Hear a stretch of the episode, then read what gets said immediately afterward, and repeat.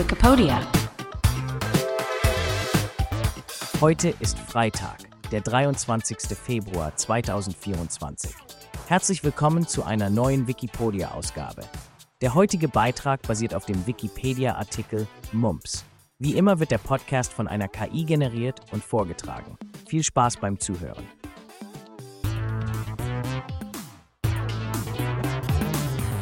Mumps, eine Kinderkrankheit im Überblick. Hallo ihr Lieben, heute tauchen wir gemeinsam in die Welt der Medizin ein und lernen etwas über eine Krankheit, die viele von uns womöglich nur vom Hörensagen kennen. Mumps, auch bekannt als Ziegenpeter. Ihr fragt euch, was das für eine Krankheit ist und wie sie sich bemerkbar macht. Dann passt jetzt gut auf. Mumps ist eine ansteckende Viruserkrankung, die vor allem Kinder trifft, aber auch bei Erwachsenen vorkommen kann. Verursacht wird sie durch das Mumps-Virus, das zur Familie der Paramyxoviren gehört. Die Krankheit war früher weit verbreitet, aber seit der Einführung der Mumps-Impfung in den 1960er Jahren ist sie bei uns seltener geworden. Mumps ist bekannt für eine bestimmte Symptomatik, eine schmerzhafte Schwellung der Speicheldrüsen, insbesondere der Ohrspeicheldrüsen. Aber wie genau fängt man sich diese Krankheit ein? Stellt euch vor, ihr seid in einem Raum voller Menschen und jemand, der Mumps hat, hustet, spricht oder niest. Das Mumps-Virus verbreitet sich durch Tröpfcheninfektion, also durch kleine Speichel- oder Schleimtröpfchen, die beim Husten oder Niesen in die Luft gelangen. Einmal in der Luft kann das Virus von anderen Personen eingeatmet werden. Das ist der Moment, in dem die Ansteckung stattfinden kann. Habt ihr gewusst, dass das Mumps-Virus sogar bis zu zwei Meter weit fliegen kann?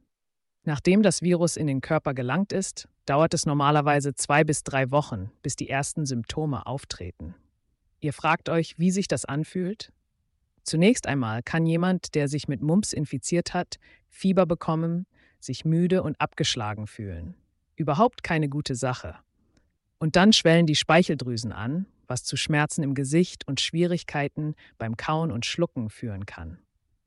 Manchmal wird auch das Hören beeinträchtigt und es kann zu einer Entzündung des Gehirns oder der Hoden kommen, was natürlich ernsthafte Komplikationen bedeutet. Ich kann mir vorstellen, dass niemand Lust darauf hat. Jetzt denkt ihr vielleicht, wie wissen Ärzte, dass es wirklich Mumps ist? Nun, eine körperliche Untersuchung der geschwollenen Drüsen gibt Ihnen meistens schon einen ziemlich guten Hinweis.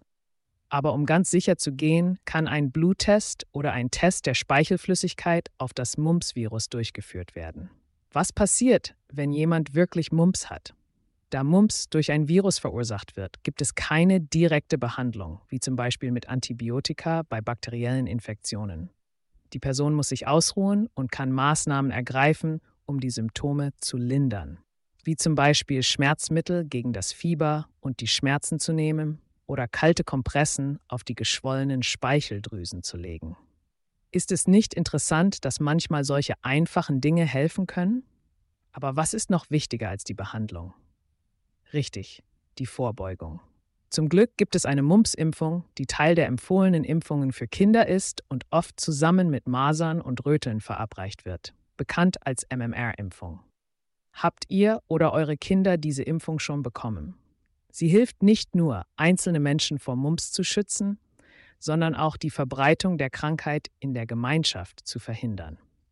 Es ist übrigens auch interessant zu wissen, dass Mumps in einigen Teilen der Welt immer noch verbreitet ist. Vor allem in Ländern, in denen die Impfrate niedrig ist, kann es zu Ausbrüchen kommen. In solchen Fällen ist es wichtig, schnell zu handeln und sicherzustellen, dass so viele Menschen wie möglich geimpft sind.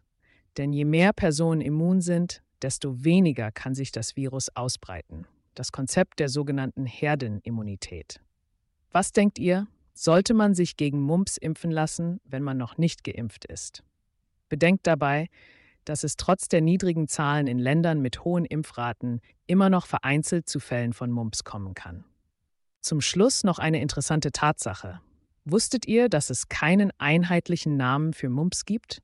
Je nach Region werden verschiedene Namen verwendet, wie beispielsweise Ziegenpeter in Deutschland, Bärentatze in Österreich oder Miescherchen in Teilen der Schweiz. Ziemlich kurios, nicht wahr? Abschließend hoffe ich, dass ihr nun besser versteht, was Mumps ist, wie es sich verbreitet und vor allem, wie man sich davor schützen kann. Behaltet eure Gesundheit im Auge und vergesst nicht, Impfungen sind ein wichtiger Schlüssel, um Krankheiten wie Mumps ein Schnippchen zu schlagen. Bis zum nächsten Mal, bleibt neugierig und gesund. Das war der Wikipedia Podcast zum Artikel des Tages Mumps. Vielen Dank fürs Zuhören. Bis zum nächsten Mal.